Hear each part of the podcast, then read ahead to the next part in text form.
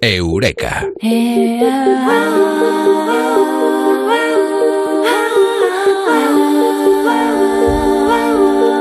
Lleva 80 años en la universidad más importante del mundo, la Universidad de Harvard, intentando averiguar qué es lo que hace feliz al ser humano. Y hay respuestas y les vamos a contar esta noche en Eureka con Amado Martínez. Amado, muy buenas, ¿qué tal? Buenas noches, que no nos oigan los de Yale, ¿eh? Esto de que Harvard es más importante, que hay un pique ahí. He dicho una de las más importantes, ¿no? O la más importante. Bueno, ¿alguien lo va a negar? La verdad es que es una de las universidades más importantes del mundo. Eh, y seguramente no tenemos eh, ni idea de Harvard, ni idea de lo que pasa ahí, pero todos eh, pensamos y creemos que es esa, ¿no? Hmm. Y además es la universidad que lleva más de 80 años liderando un estudio enfocado a revelar qué es lo que nos hace felices en la Escuela de Medicina de, Harvard, con las ramas de, de psiquiatría y todas estas cosas. Y es un estudio que abarca varios ámbitos, que va sobre salud y felicidad, y que nos devela qué es lo que realmente nos hace felices. Así que haced vuestras apuestas y preguntad. Vamos a preguntar aquí un poco. ¿Cuál es la clave de la felicidad, no? ¿Tú, qué dices, Bruno? Eh, dormir. Eh, buen aporte. buen aporte claro, eh, no existir, no existir, porque cualquier cosa que signifique existir lleva por el camino contrario a la felicidad. Estoy muy positivo, ¿no? ¿Qué dicen nuestros oyentes? A ver si están igual de positivos o de negativos. Venga, que, queremos pues, leer las opiniones. Si están, eh, si están positivos, están equivocados. Eh, ¿qué, es, eh, ¿Qué es un optimista? Un pesimista mal informado. Venga, vamos a ver qué dicen nuestros O al revés, yo qué sé. Pero, a mí me, me, gusta tu punto de, vista también. claro, ojo, eh, digo de forma eh, constante, ¿no? Eh, ocasionalmente hay momentos de felicidad. por ejemplo, tenemos hay momentos cuando nos toca la lotería, muchos, ¿no? ¿A quién le toca? Evidentemente. Sí, pero mira, los estudios de la Universidad de Yale, y, y el momento en que todo el mundo está pensando en este momento, pero es que dura tan poquito. Sí, pero, pero los estudios de la Universidad de Yale, que, que, que vamos ahí un poco a, a, competencia, tú lo que has dicho de la, de, de la lotería, demuestran que cuando te toca la lotería eres feliz durante nada, un poquito de tiempo y luego enseguida vuelves a tus niveles previos de felicidad y sigues siendo tan feliz o tan desgraciado como antes de que te tocara la, lotería. sobre todo cuando te enteras eh, de que tocarte la lotería no es tanto chollo como pensamos. Sí, además la mayoría antes de los ocho años ya se ha arruinado. ¿eh? Claro, claro. Las estadísticas también están ahí. Eh, y, se gana mucho menos de lo que se piensa, porque algunos dicen, el término tocar la lotería parece mucho, significa mucho, pero que te toque la lotería no significa que te hagas eh, millonario. No toda la gente a la que le toca la lotería se hace millonario, sino que tiene un poquito de tapar un agujero y poco más. Y que cuando te toca la lotería le toca Hacienda. Claro, Porque yo no entiendo lo de, lo, de, lo de apuestas del Estado, que te lo vende el Estado y luego vuelve al Estado. O sea, que, ¿qué broma es esta? Claro, claro. Por eso, por eso es lotería y apuestas del, Estado. ¿A qué apuestas? ¿A qué gano yo siempre? La, la banca La banca siempre gana, claro. Siempre gana. Sí, sí, sí. ¿Tú te has preguntado qué es lo que creen nuestros jóvenes eh, que da la felicidad? Si les preguntamos, porque a lo mejor es lo mismo que están diciendo nuestros oyentes en Twitter, que me imagino que están ahí diciendo qué es lo que creen ellos que da la felicidad, ¿eh? porque lo vamos a leer, lo vamos a escuchar y lo vamos a ver. Haced la prueba. Preguntad a vuestros hijos, los sobrinos, yo qué sé, los, los, los alumnos, ¿vale? Si sois profesores. Porque las estadísticas dicen que la mitad piensa que la felicidad la da la fama. Y el 80% piensa que la felicidad la da el dinero. Es decir, fama y dinero como el combo perfecto. Es como, ahí, si tienes eso, tienes todo, ¿no? Exultante de felicidad. Y de hecho, algunos desean ser en la vida famosos, si les preguntas. Eh, ya sea en forma de youtuber, de influencer, de futbolista, actor, pero famosos y con dinero. y qué equivocados están. Porque cuántas personas famosas y con dinero son desgraciadas, aunque nosotros, los seres humanos, siempre pensamos que de haber estado en su lugar, sí habríamos sido felices con fama y dinero. En plan, si no sabes qué hacer con tu dinero, dámelo a mí, que ya verás que voy a ser. Y es que luego también es la creencia de que quien es famoso tiene dinero, y no siempre es así, y quien tiene dinero no siempre es famoso. Es que hay muchas excepciones, muchas infinitas. Lo de youtuber eh, se dice ahora mucho, ¿qué quieres ser de mayor youtuber? Como mm. si hubiera muchos eh, youtubers que ganan más de mil euros al mes. Hay cinco o seis en toda España. Eh, vamos a ser un poco realistas, ¿no? Son los menos. Y en el mundo de los actores, de gente que estamos en los medios, que puede ser que parezca como muy rodeado de mucho glamour en realidad, pues no es oro todo lo que reluce claro.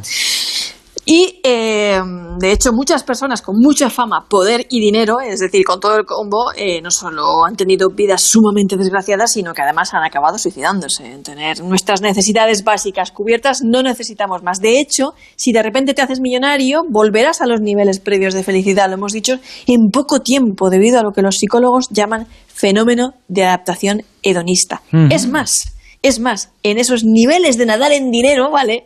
Lo único que te aportaría un poco de felicidad extra, según los estudios, sería gastártelo en otros. Es decir, regalarlo, ayudar a quien no tiene, gastártelo en otros. Ah, o sea que dar en dinero a quien le hace falta, eso da la felicidad. Eh, viene a decir lo que en otras ocasiones hemos comentado, la empatía en todos eh, los eh, niveles y a todos los niveles hace que uno se sienta bien. No sé si feliz o no, pero bien, por lo menos ha realizado, que consigue algo y que hace algo que sirve para eh, un bien común. Eh, situarte en el puesto de otros económicamente o no económicamente, a veces ayudándoles a él lo consigues, pero eh, no solamente el que puede, sino el que quiere también. Sí, veces se dice mucho, si quieres olvidarte de tus problemas, ayuda a los demás. Exacto. Luego hay una cosa que son niveles de felicidad, que también me parece importante puntualizarlo, porque los niveles de felicidad también varían de persona a persona. Quiere decir que no tienes que tener la tiranía del 10 o del 7. Ay, tengo que tener el nivel 7 de felicidad porque... No, porque la cuestión genética, la química cerebral con la que venimos de ser y el nacer también cuenta. Y, no solo la vida que hemos tenido y el entrenamiento de gestión emocional que hayamos practicado a lo largo de nuestra existencia. Por ejemplo, hay personas cuyo desempeño máximo en niveles de felicidad es, digamos, un 5, ¿vale? Y aunque les pasen cosas estupendísimas, que la lotería tenga mucha suerte, no van a pasar de ese 5. ¿Vale? Mientras que hay otras que se mueven en niveles máximos, yo que sé, de un 10, que aunque les pasen cosas muy malas, muy, muy malas, nunca van a bajar del 7, ¿vale? Porque tienen otra forma. Nuestro aporte genético cuenta y mucho, ¿no? No todo depende de las circunstancias, de los traumas, de experiencias infantiles y vitales, de la familia, el entorno, el aprendizaje y nuestra actitud ante la vida, que también cuentan, ¿vale? Es un porcentaje muy grande también, sino de nuestra predisposición genética a sentirnos más o menos positivos o negativos. Yo decía diría que tendríamos que sacar una nota media entre unas cosas y otras para entender un poco de qué va esto también de los niveles de felicidad. hay gente que, bueno, que siempre va a tener más o menos, se mueven determinados tonos y hay otros que no, pues sencillamente porque cada uno mm, tenemos esa media, ¿no?, que hacemos entre unas cosas y otras. Eh, no es lo mismo ser un poquito feliz, hay que ser totalmente feliz. Es lo que yo decía de hay momentos de felicidad, eh, yo creo que sí, evidentemente, pero la felicidad es 24 horas al día, yo creo que no. Yo creo que no. Eh, por lo tanto, eh, las eh, notas lo que hace, en cierto modo, es calificar eso.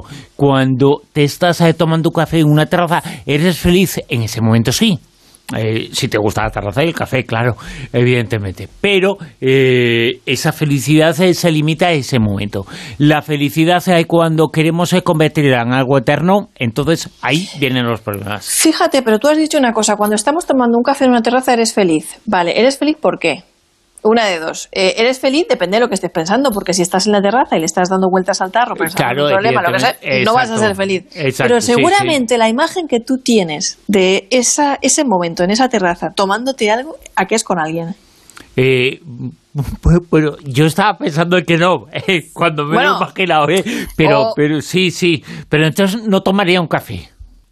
Te tomarías otra cosa. Me tomaría un refresco, me tomaría algo eh, más arreglado. Digamos eh, que el café lo que te hace es eh, reflexionar, por lo menos a mí. Pero claro, cada persona, lo que me hace feliz a mí, y lo que le hace feliz a una persona no tiene que ser lo que le hace feliz a otro. Yo creo que esos son los dogmas y los, eh, las imágenes y las cosas que pensamos eh, que, pues es eso que decías, futbolista, ser futbolista, ser rico, millonario. Bueno, eso puede hacer feliz a algunos. Bueno, pero, eso es lo que la gente cree que te hace feliz. Pero no es lo que te hace feliz. Ahora, ahora, iremos al, al, estudio de la Universidad de Harvard y veremos qué es lo que nos hace feliz, felices, porque sí lo sabemos. ¿eh? Bueno, Más de 80 años de estudio. ¿eh?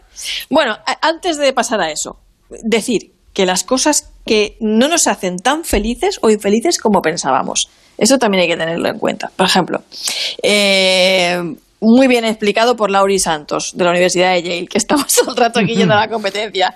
Y es que las cosas no nos hacen tan infelices o felices como pensábamos. Por ejemplo, mm, pensamos que vamos a ser un 7 de felices si aprobamos tal asignatura, nos compramos tal casa, nos sacamos tal carrera, conseguimos tal cosa. Y luego, cuando lo conseguimos, resulta que no nos ha hecho tan felices como anticipábamos, sino varios puntos por debajo. Y lo mismo sucede eh, cuando pensamos que hay algo que nos va a hacer sumamente infelices, ¿no? Que mm, pensamos que si suspendemos esto o si tenemos tal enfermedad que nos han diagnosticado, eh, si nos deja nuestra pareja, perdemos el trabajo, la casa, vamos a ser tremendamente infelices.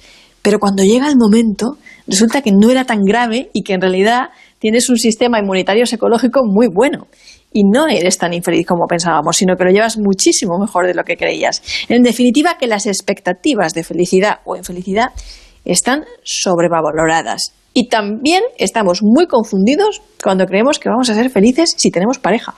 ¿Ah, sí?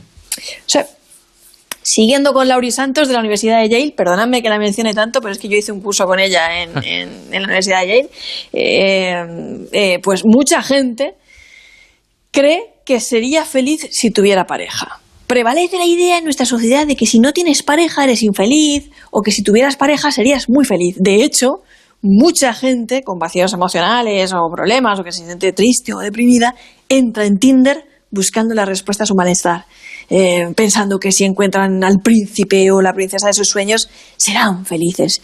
Y los estudios, de nuevo, lo desmienten. Las personas que tienen pareja solo son más felices los dos primeros años de relación o de casados. Después vuelven a los mismos niveles de felicidad o infelicidad previos y se sienten tan eh, se sienten aburridos en la rutina eh, vamos a decirlo claramente. Tenía que estar eh, prohibido tener una relación de más de dos años. Tenía que haber un tope. Empezamos hoy pues justo en dos años se acabó. Y cortamos y lo dejamos antes de que nos jorobe el destino. Y si encima estás en una relación tóxica e infernal ya ni te cuento. Eres más infeliz que estando sin pareja. pero eso no tardes dos años en darte cuenta eh claro porque entonces son dos años perdidos Venga, voy a desvelar ya el solomillo del tema de esta noche. Está la gente pensando, pero no voy a decir ya de una vez esta pesada, ¿qué es lo que nos hace claro. según la Universidad de Harvard? Pues venga. bueno, la llave que realmente abre la puerta a la dicha, la felicidad y la salud, muy importante en este estudio, es la calidad de nuestras relaciones sociales los vínculos con nuestros seres queridos, los amigos, la familia, incluso los vínculos sanos en, el trabajo, vínculos estrechos, en definitiva, sentirnos conectados. El estudio, que todavía sigue vigente, ojo, todavía se está llevando a cabo, dice que las personas que tienen vínculos sociales fuertes duermen mejor. Para ti eso era importante, Bruno, lo has dicho al principio. Felicidad, dormir mejor. Bueno, pues mira, ¿ves? Duermen mejor. Ni mejor ni peor, dormir. Tienen menos estrés se les retrasa el deterioro mental y conservan mejor la memoria. Resulta que los vínculos personales son un predictor de longevidad. Según este estudio, las personas que estaban más satisfechas con sus relaciones con 50 años estaban más sanas a los 80. La soledad mata, decía el doctor Waldinger, mm. que es el, que en la actualidad eh, está dirigiendo este estudio, profesor de psiquiatría de la Escuela de Medicina de Harvard, tanto como fumar o el alcoholismo. Las personas que se sienten solas tienen muchos más riesgos de salud. Creo que ya hablamos también en Eureka sobre soledad. Por supuesto, hay otros factores a tener en cuenta que otros que han liderado el estudio con anterioridad lo han ido constatando también, además de las relaciones como el deporte, no fumar, no beber alcohol, mostrar madurez, en definitiva, a la hora de enfrentar y aceptar los altibajos de la vida evitar la obesidad, la educación también parece que es un, buen protector y que si estás en pareja o casado, tu relación sea estable y no un infierno, tal y como demostró George Valian, uno de estos eh, que, encabezó este estudio, que fue otro de los psiquiatras que en el pasado estuvo al frente. La empatía, el vínculo y el apego saludable, digamos más bien el vínculo pleno y satisfactorio, las relaciones personales son clave de felicidad y envejecimiento saludable. Ahora bien, mm.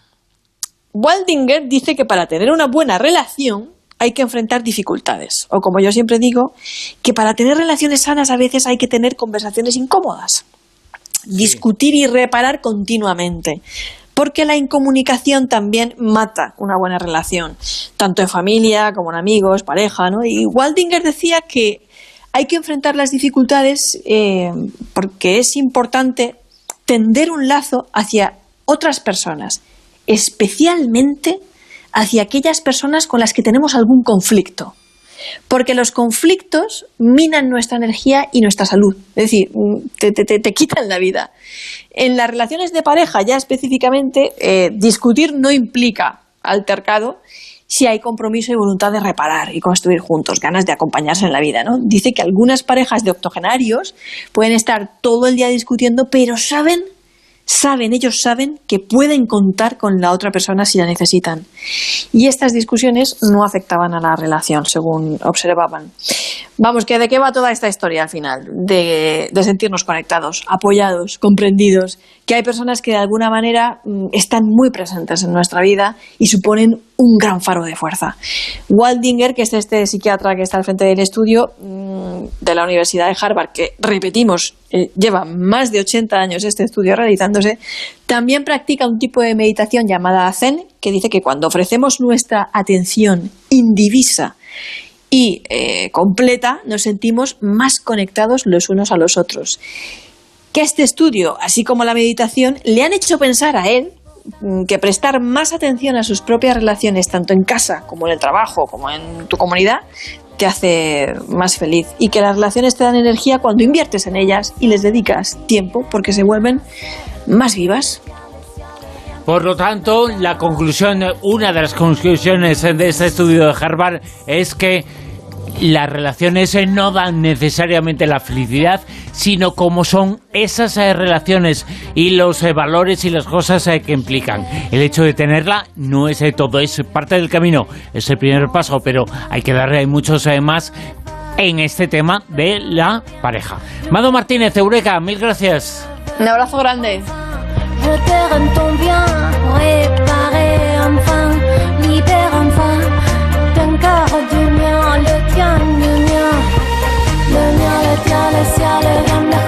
seul, la seule, les purs, les durs, les murs, les six sonnés.